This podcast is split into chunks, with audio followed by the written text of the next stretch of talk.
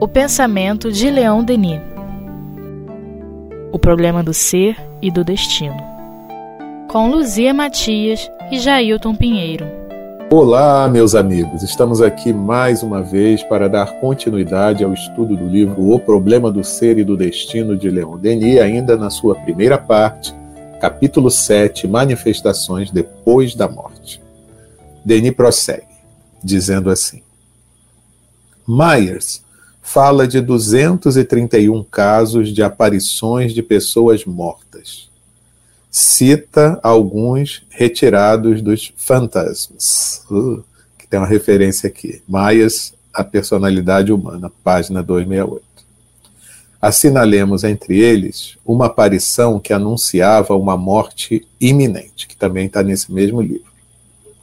Um representante comercial, homem muito positivo, teve certa manhã a visão de uma de suas irmãs, morta havia nove anos.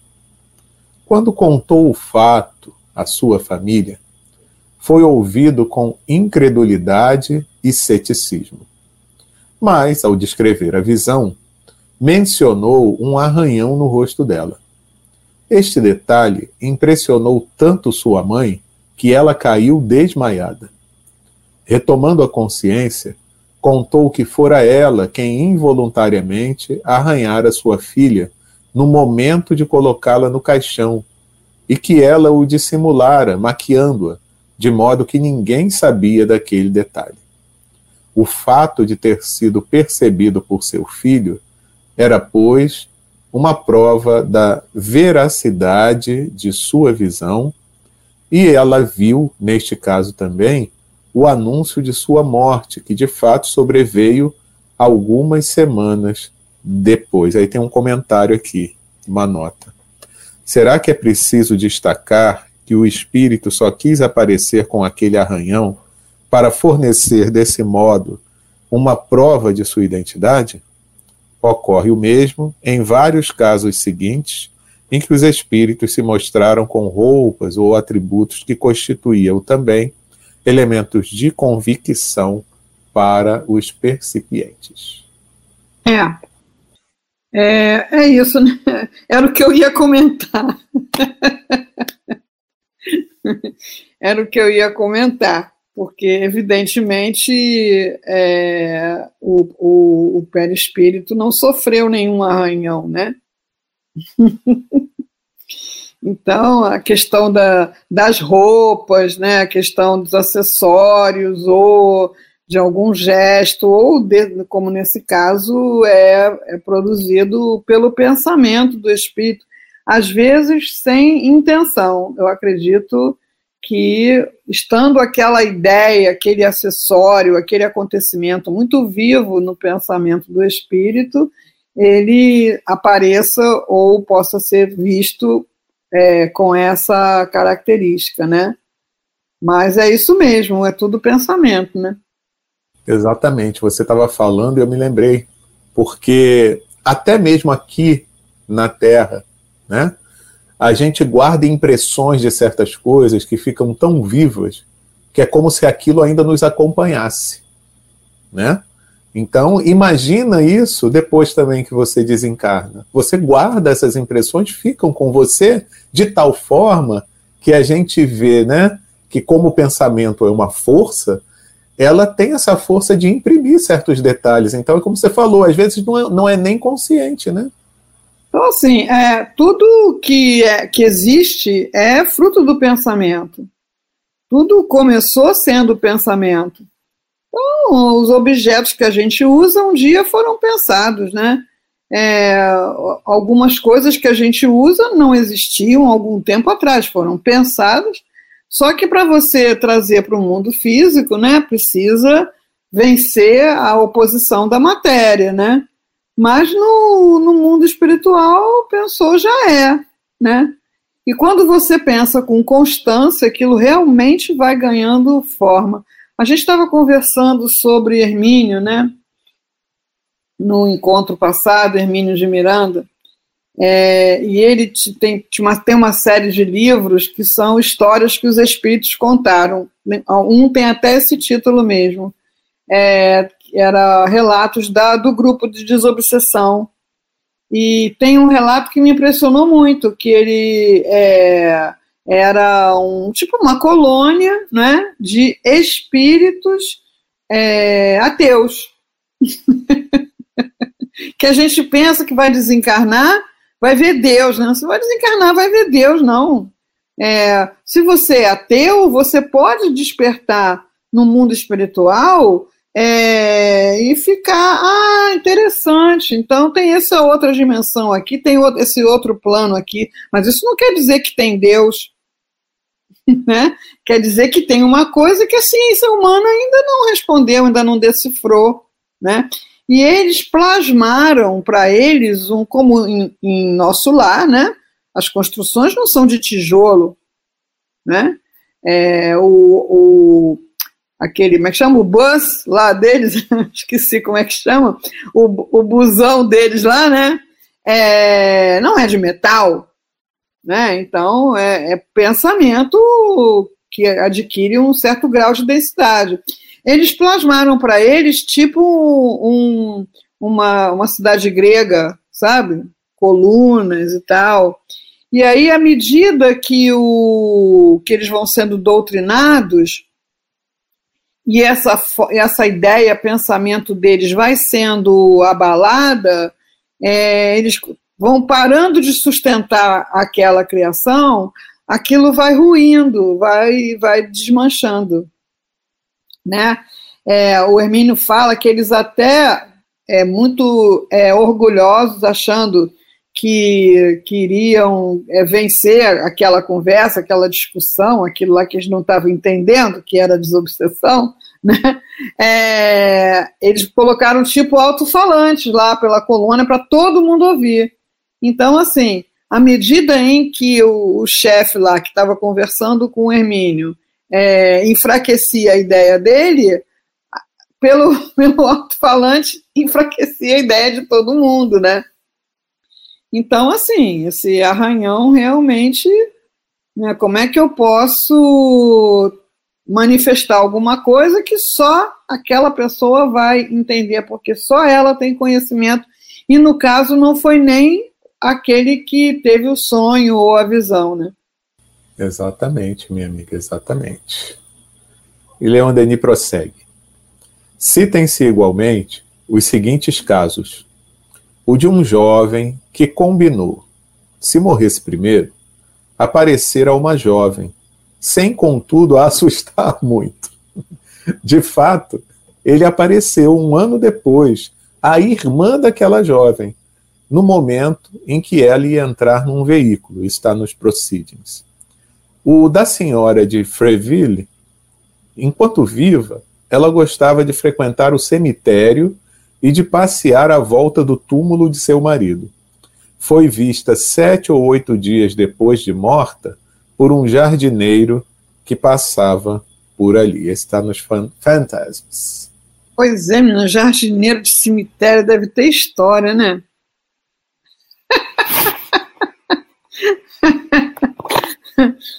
Acho que eu vou passear um dia desses lá pelo Jardim da Saudade para conversar com o jardineiro. É incrível isso, né?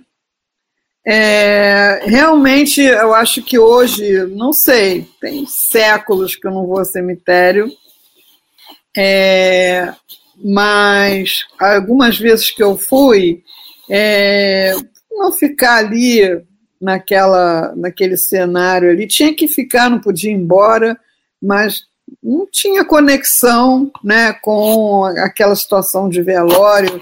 Não é rejeição da ideia de morte, não. Eu acho que aquilo, para quem está sentindo muito a perda da pessoa, é muito doloroso. Acho que machuca mais ainda. Quem não está sentindo muito, fica pelos cantos, às vezes até contando piada, né? É complicado. Tinha, tinha que pensar uma coisa mais, mais legal.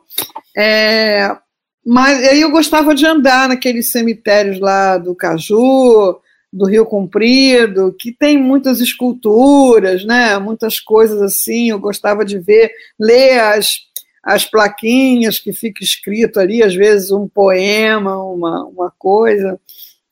É, eu acho que as pessoas que estão muito ali no dia a dia, elas devem perceber muita coisa, realmente. É verdade.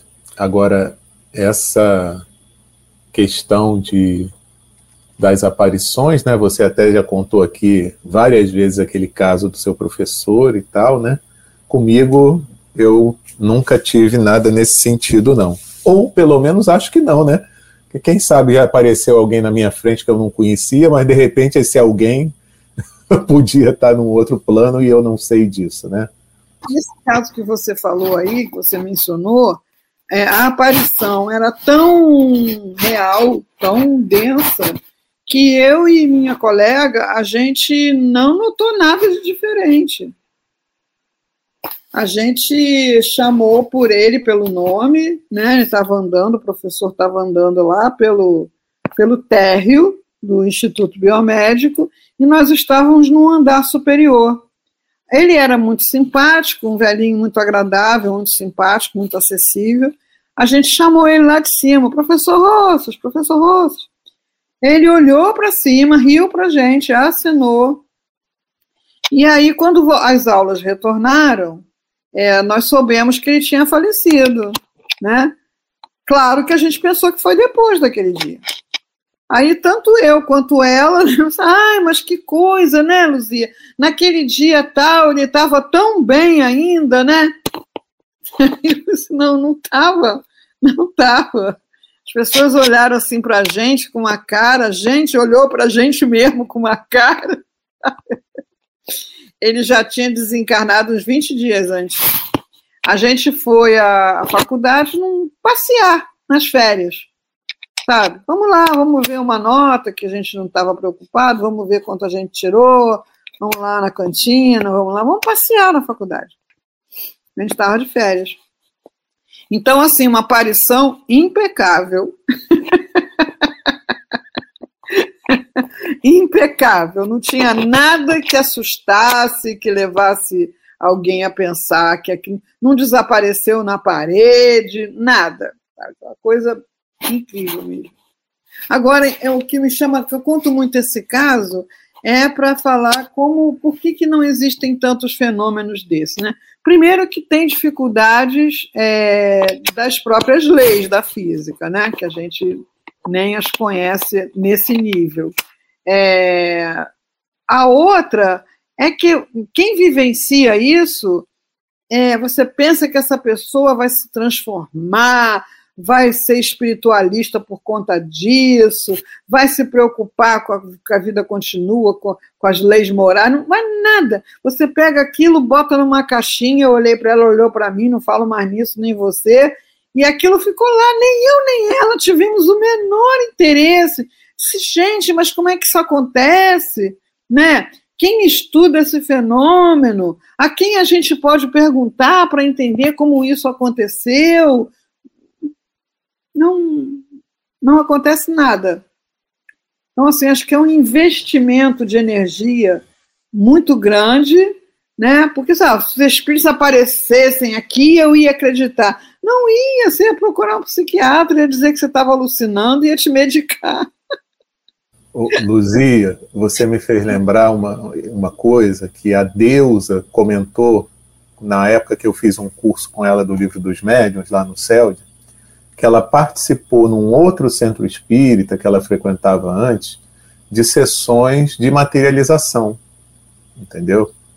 E é, foi exatamente sobre esse ponto que ela estava tocando, que nem sempre um fenômeno impactante como esse, a gente falou de aparições, falando de materializações agora, nem sempre isso é o que convence e o que te modifica.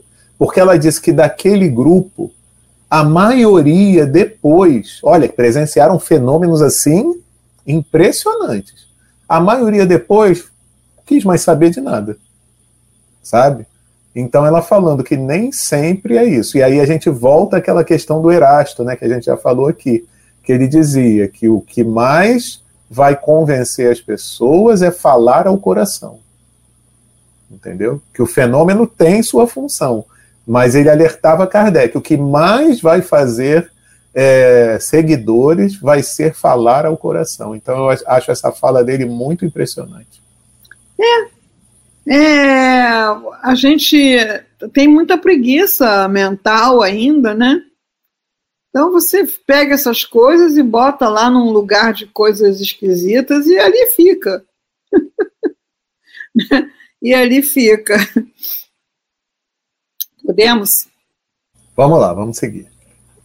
E Denis continua nos dizendo. Em seguida, o caso de um pai de família morto em viagem que apareceu a sua filha com roupas desconhecidas com as quais pessoas estranhas o vestiram depois de sua morte. Falou-lhe de uma quantia que ela não sabia que ele tivesse em seu poder. A veracidade destes dois fatos foi reconhecida posteriormente, tá? Está nos Procedures também. E, enfim, o caso de Robert Mackenzie. Apareceu a seu patrão quando este ainda lhe ignorava a morte para refutar a acusação de suicídio que lhe faziam. Reconheceu-se que aquela acusação era falsa e que sua morte fora acidental, também nos proceedings. É, a gente é, hoje, né, uma pessoa morrer, né, em viagem, o tempo que levava para a família saber, né, ter notícia, às vezes tinham que enterrar porque ainda não tinham conseguido comunicação com a família, né? É, hoje a gente acha isso muito esquisito. Ele propriamente não apareceu ali para a viúva, né? No caso Humberto de Campos, ele não apareceu, né? O Chico via porque tinha evidência. É, mas ele também fez uma revelação de um soneto que tinha caído atrás do armário, né? É, seria uma, uma, forma de uh, fortalecer a identidade, né? Fortalecer a sou eu que estou aqui, né? e veja que esse caso da uma dessas, né? Um desses casos de aparição, o patrão nem sabia que ele tinha já desencarnado, né? Então, é, isso é que é impressionante também, né? Diz que ainda não sabia, mas ele já foi se antecipando, dizendo: olha, diz que. Aí a gente se pergunta, né, Luzia? Por que, que apareceu para esse? Então, é uma série de questões, né? Que às vezes a gente não tem a resposta aqui, a gente pode ter suposições, né? Mas que a gente não tem a resposta aqui. Eu vejo que lá na, na revista Espírita, Allan Kardec, às vezes pergunta isso. Eles não evocam o espírito, o espírito se manifesta espontaneamente, e depois ele pergunta, mas por que aqui? né? Por que, que você veio aqui?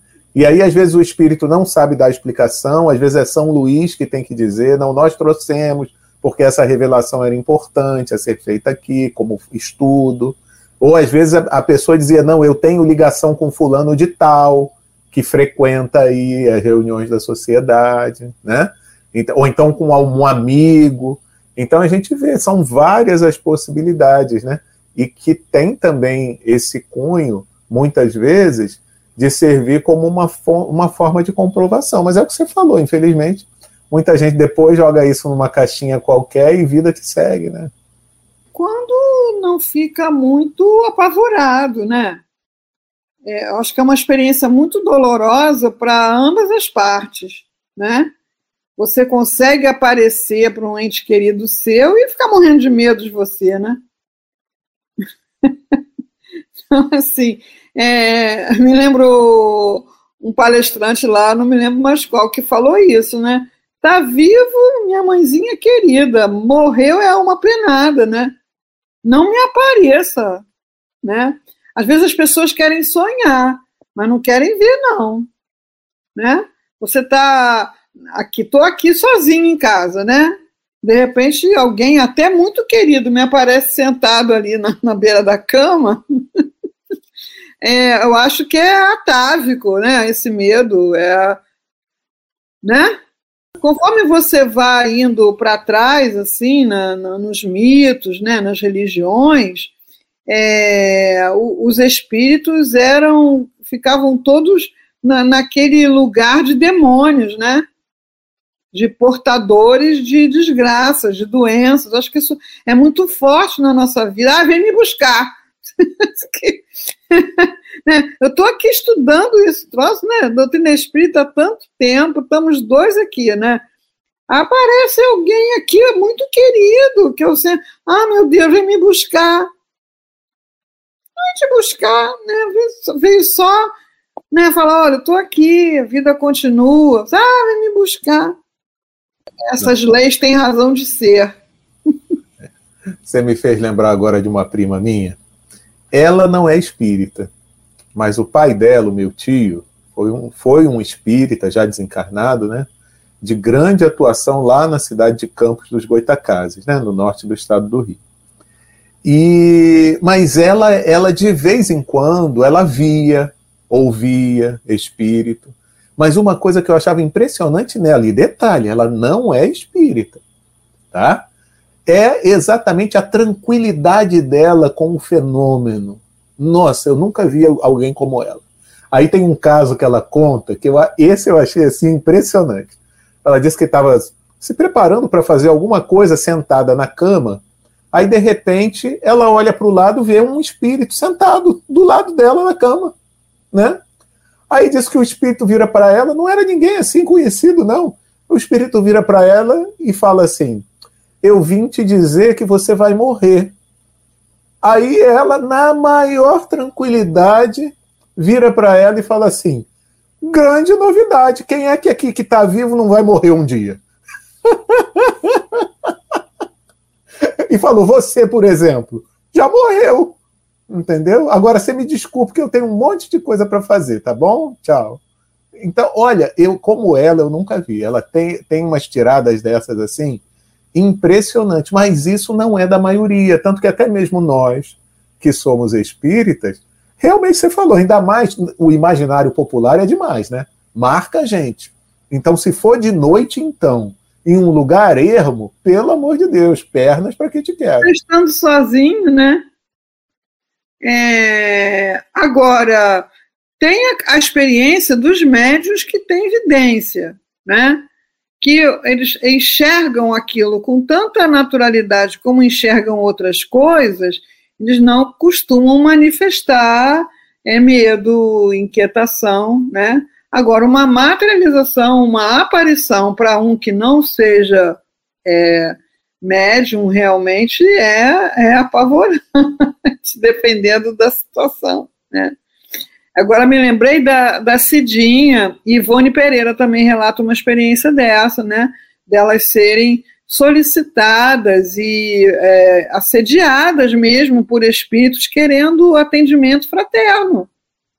E, e irritadiços e angustiosos e aquela coisa toda, né? E a Cidinha, me lembro da Cidinha falando, me lembro de ter lido a Ivone falar também.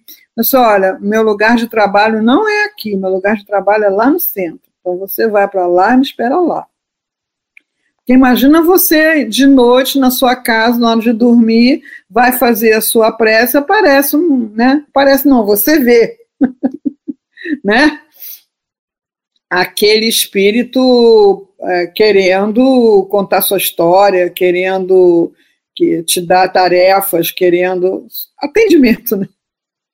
Então, a vidência, ela realmente, essa pessoa que você deu o exemplo aí, ela realmente tinha muita segurança. É verdade.